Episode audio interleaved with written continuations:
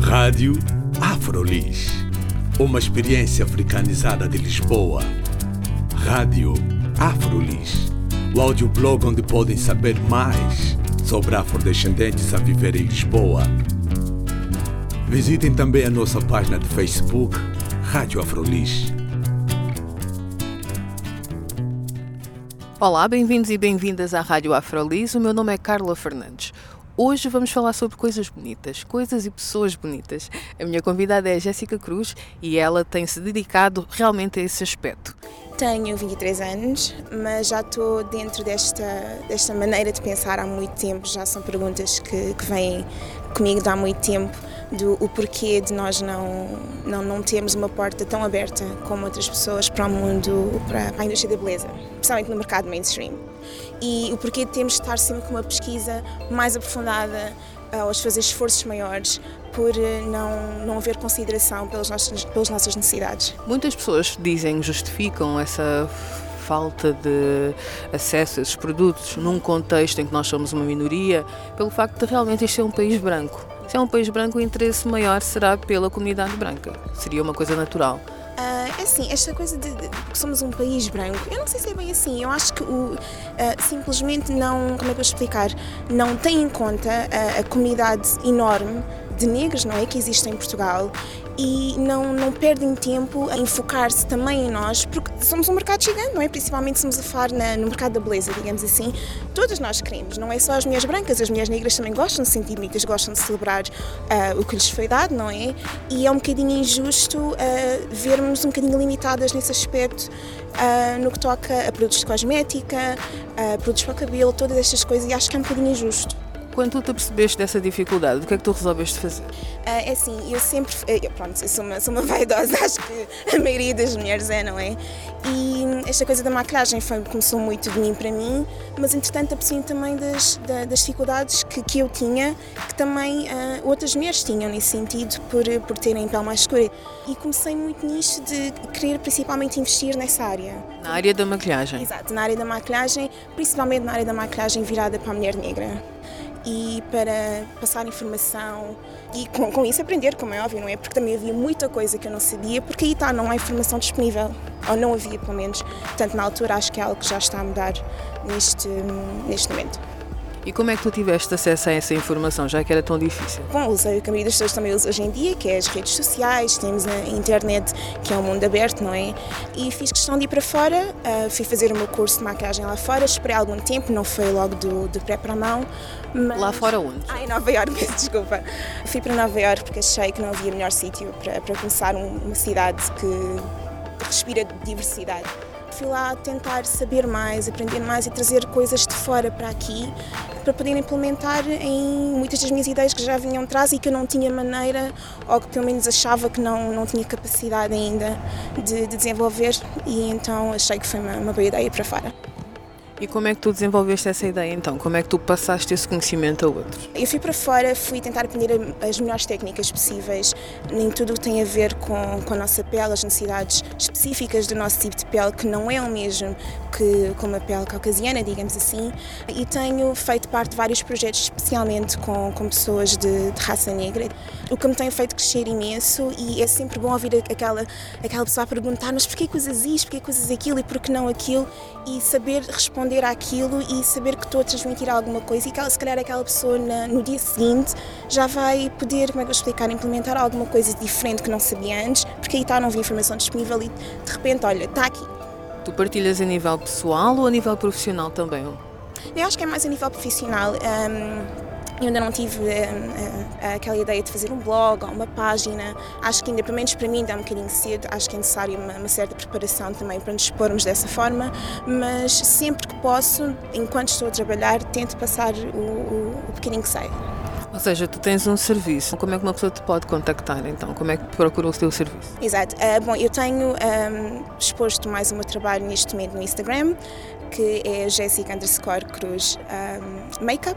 E como é óbvio, tenho o meu e-mail disponível para qualquer tipo de perguntas. Um, já fazem perguntas várias vezes por e-mail, acaba também por ser um bocadinho mais fácil. Uh, e tenho ido muito por aí.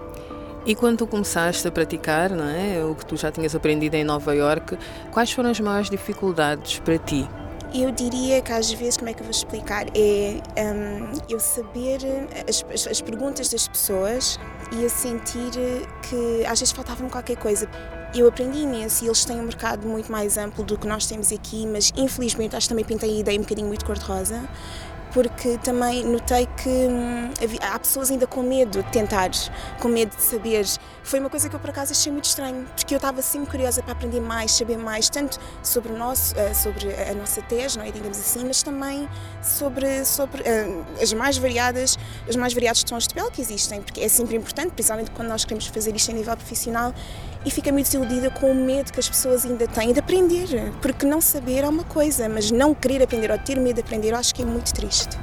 Tiveste a oportunidade de saber de onde é que vem esse medo? Eu tive conversas com colegas meus e é aquela coisa eu não saberem porque nunca tiveram a oportunidade de experimentar. Mas estavam com medo, por exemplo, que estragasse a pele, que fizesse. Qual seria o medo? Não, não, não entendem mesmo. Como é que eu vou explicar?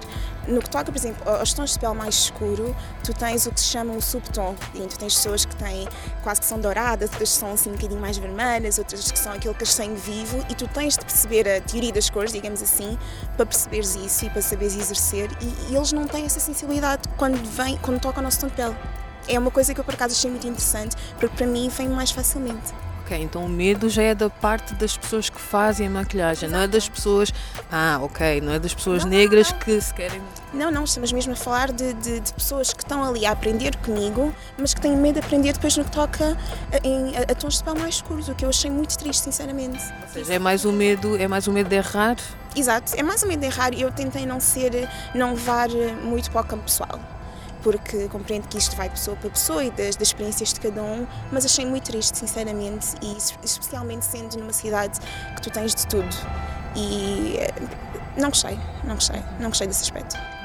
E esse medo era mais da comunidade negra ou da comunidade branca? Que é que, ou da comunidade não negra? Da comunidade não negra, eh, sem dúvida. E não é aquela. Não, não nos vamos chamar preconceito, é mesmo o não saber, e, mas o que é triste é o ter medo de aprender. E agora, em termos de, da felicidade, que eu acho que é mais por aí, das pessoas que finalmente tiveram acesso a esse instrumento, não é? Que ah, posso me maquilhar, já sei onde é que eu posso ir buscar produtos, por exemplo. Como é que foi isso? Aqui em Portugal? Aqui em Portugal foi, foi bom, foi bom. Um, aí está, como eu disse, trazer um bocadinho de informação e explicar se calhar onde é que são os sítios mais baratos de se comprar certas coisas ou aqueles um, produtos-chave que são importantes ter, porque nem todas as mulheres precisam perder uma hora a fazer uma maquilhagem ou meia hora e só tem aqueles 5, 10 minutos uh, de, de, tempo de manhã e foi bom poder partilhar aquilo. Olha, tens a sol e aqueles produtos assim-chave e aquilo, aquilo é o suficiente um, para, para te sentires bonita, não é? Para te sentires tu mesma. Em termos pessoais, como mulher negra, não é? Como é que tu sentes quando tu vais a um shopping e procuras um produto para te maquilhares e não encontras? Ou então como é que é o processo da busca de um produto que tu queres utilizar? Infelizmente, eu acho que nós ainda temos de continuar a procurar nas marcas mais caras, digamos assim, não é? Porque nós não podemos ir a um supermercado ou uma loja de esquina e encontramos qualquer coisa muito rápido, porque isso, eu, pelo menos na minha experiência, ainda não, não existe, não há. E não é que, por exemplo, não tragam aquelas marcas que nós vemos lá para nós, que vêm de fora é, é o mesmo, a exportação que fazem para cá fazem-no até um certo tom e dali para a frente é como se não existisse mais ninguém, o que eu acho que ainda é mais triste. Mas sim, sem dúvida, a procura tem de ser em marcas mais caras, apesar de já tendo marcas um bocadinho mais acessíveis, com preços mais acessíveis, que também têm isso em consideração. E como é que se resolve esse problema normalmente? É, normalmente tá, é muita pesquisa, muita pesquisa e saber fazer um estudo de mercado sobre o que é que cabe no nosso bolso, ah, mas também corresponde às, às nossas ah, necessidades, não é? E de que forma é que a maquilhagem para uma mulher negra, não é, que é tão difícil encontrar os produtos depois finalmente encontra, pode afetar a sua autoestima? Agora até conjugando isto um bocadinho com o cabelo natural, com esta uh, nova coisa que é tão boa das mulheres estarem a abraçar o que, o que é seu, não é? Eu acho que é muito importante arranjarmos mecanismos diferentes, nos sentimos sensuais, nos sentimos bonitas. Eu acho que, eu pelo menos falo por mim, não é aquela coisa de não gostar de me ver sem maquilhagem, eu acho que simplesmente sentimos todas um bocadinho melhor quando vemos assim qualquer coisa melhorada. E eu gosto muito do aspecto da tez uh, com a homogénea, uh, aquele rímel que abre um bocadinho o olho. Nós andamos com uma confiança diferente, expomos de forma diferente, falamos de forma diferente, porque eu acho que é isso mesmo. Uh, a maquilhagem é suposto ser uma coisa divertida, não é suposto, pelo menos a meu ver, camuflar nada, é suposto trazer cá para fora o melhor de nós.